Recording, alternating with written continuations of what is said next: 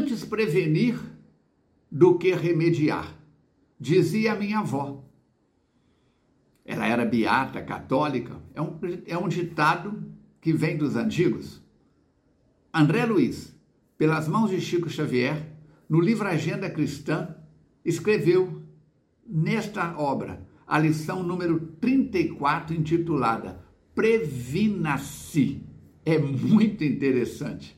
Quer acompanhar comigo? Primeiro, equilibre sua justiça, subtraindo-lhe as inclinações para vingança. Acautele-se com o seu desassombro, para não cair em temeridade. Analise sua firmeza, para se não para que se não transforme em petrificação. Ilumine suas diretrizes, a fim de que se não convertam em despotismo. Examine sua habilidade, evitando-lhe a internação em velhacaria. Sexto, estude a sua dor para que não seja revolta. Controle seus milindres, de modo que se não instalem na casa sinistra do ódio. Vele por sua fraqueza, a fim de que a sua palavra não destile veneno. Vigie seu entusiasmo para que, sua, para que não constitua imponderação. E por último, cultive seu zelo nobre para cultive seu zelo nobre, mas não faça dele uma cartilha escura de violência. Como dizemos os italianos, mamma mia, madonna mia. Previna-se. Previna-se. Por quê? Diz o ditado popular outro, que o homem prevenido vale por dois. Vai sair de viagem? Faça uma revisão no carro. Todo dia antes de sair, eu fui motorista de caminhão vários anos. Dirigi F4000, 11, 13, 15, 19. Para quem não sabe o que é caminhão, não sabe o que, eu estou falando. Parece que eu estou falando grego. Quem sabe, sabe. Muito bem.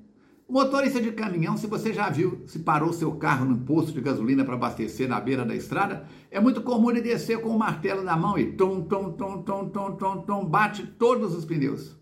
Porque pelo som ele sabe se o pneu está murcho ou não. Eu tenho aqui na minha garagem, na minha casa, o martelo que eu usava quando era motorista de caminhão. Acredite se quiser. A Alice pode perguntar para Alice. Todo dia de manhã, antes de subir na moto, quando ela está aqui, ela é que faz. Quando ela não está, eu é que faço pego o martelo, ligo a moto, dou uma esquentada. Tem gente que chega, liga e sai no, no veículo. Não. A moda antiga, ligo a moto, abro o portão, pego o martelo, bato na roda da frente, no pneu da frente, bato no pneu de trás. Pelo som eu sei se está murcho ou não.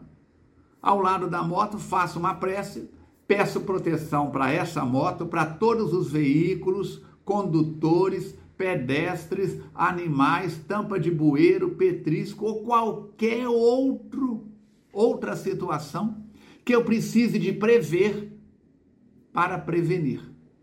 Prever para prover é o que eu falo. Deu para entender? Você pode fazer isso. Vai sair de casa? Confere se a porta está fechada. Sacou um dinheiro no banco? Confere na frente do caixa. Toda vez que você vai depositar, o caixa confere por que, que você não pode conferir?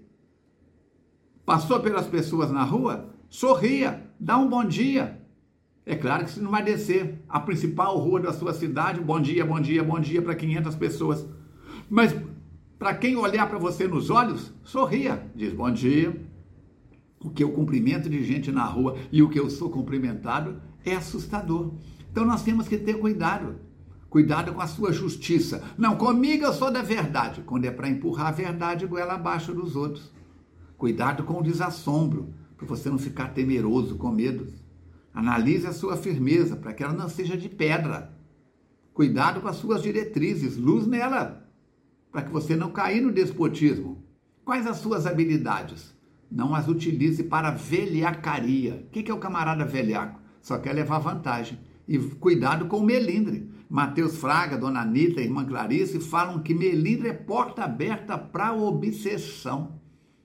Lembremos-nos de que os vitoriosos não são os que sempre acertam, mas, os que, mas são aqueles que não desistem. Foge de tudo que te seja capaz de induzir o pensamento para fora do bem, para o mal. Imagens exteriores criam clichês mentais. Limpe o corpo, limpe a mente. Lembre-se, você pode nos ajudar a levar esse material em podcast ou em vídeo o mais longe possível, divulgando nos seus contatos. Não custa nada. Se você está no podcast, manda para os seus amigos. Se você está no YouTube, compartilha, deixa o seu like, assine o canal e vamos juntos para frente e para o alto. Até o nosso próximo encontro. Nos vemos lá, se Deus quiser e Ele quer.